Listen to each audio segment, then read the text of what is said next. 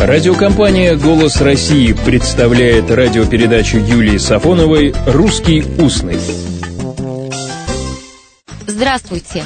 У метро есть большое преимущество. Во-первых, нету пробок, а во-вторых, билетов не проверяют.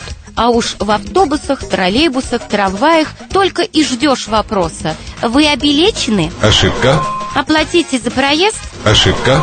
Стоп, машина. Деньги любят счет и правильные глаголы. Вы еще не успели оплатить проезд? Именно так. Или заплатить за проезд? Именно так. Купите билет и положите Только так.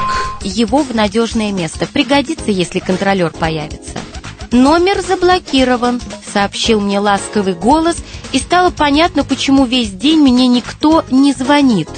Оплатила карточку, заплатила за будущие телефонные разговоры, и тут же ласковый голос сообщил мне, сумма на вашем счете составляет... А как правильно, на счете или на счету? Равнозначно. Ну, а сумма на моем счете или на моем счету почти ничего не составляет. Малая талика. Только так. Жаль только, что мобильные телефоны не знают счета Шереметьевского. На Шереметьевский счет.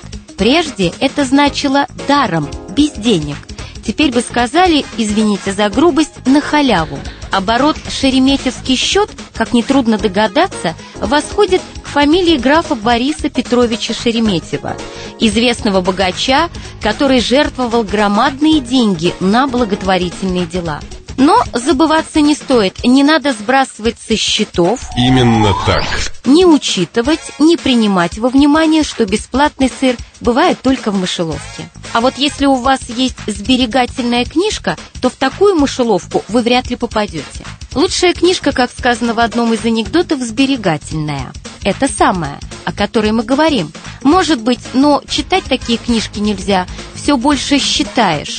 Правда, и не надо ни у кого брать в долг. А вот к тебе, бережливому, заботливому, могут обратиться твои будущие должники. Займи мне, Ошибка. то есть, займи мне очередь в кассу, где деньги дают. Нет? Поняли, о чем просят? Просят дать денег в долг. То есть кто-то, ваш сослуживец, сосед, друг, просит вас одолжить ему денег. Дело житейское и просьба понятна, но сказано неправильно. Одолжите мне, дайте в долг, дайте взаймы. Именно так.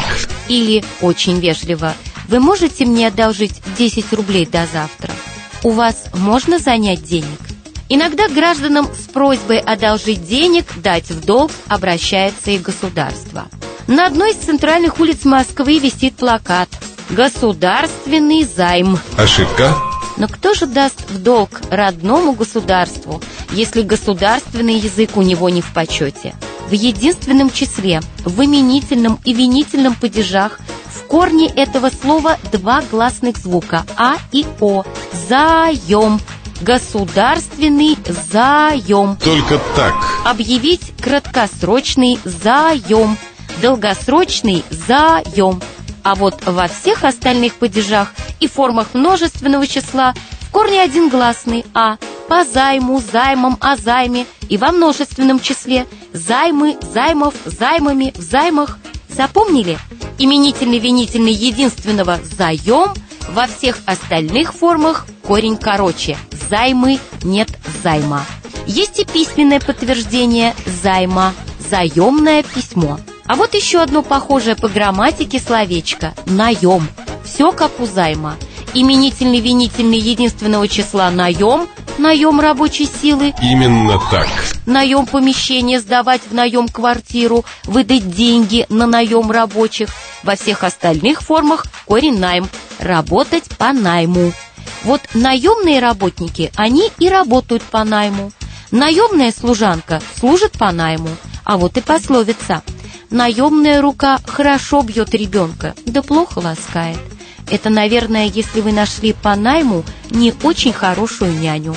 Но будем надеяться, что этого не случится. Всего доброго, добрых слов и добрых встреч. «Русский устный». Программа Юлии Сафоновой.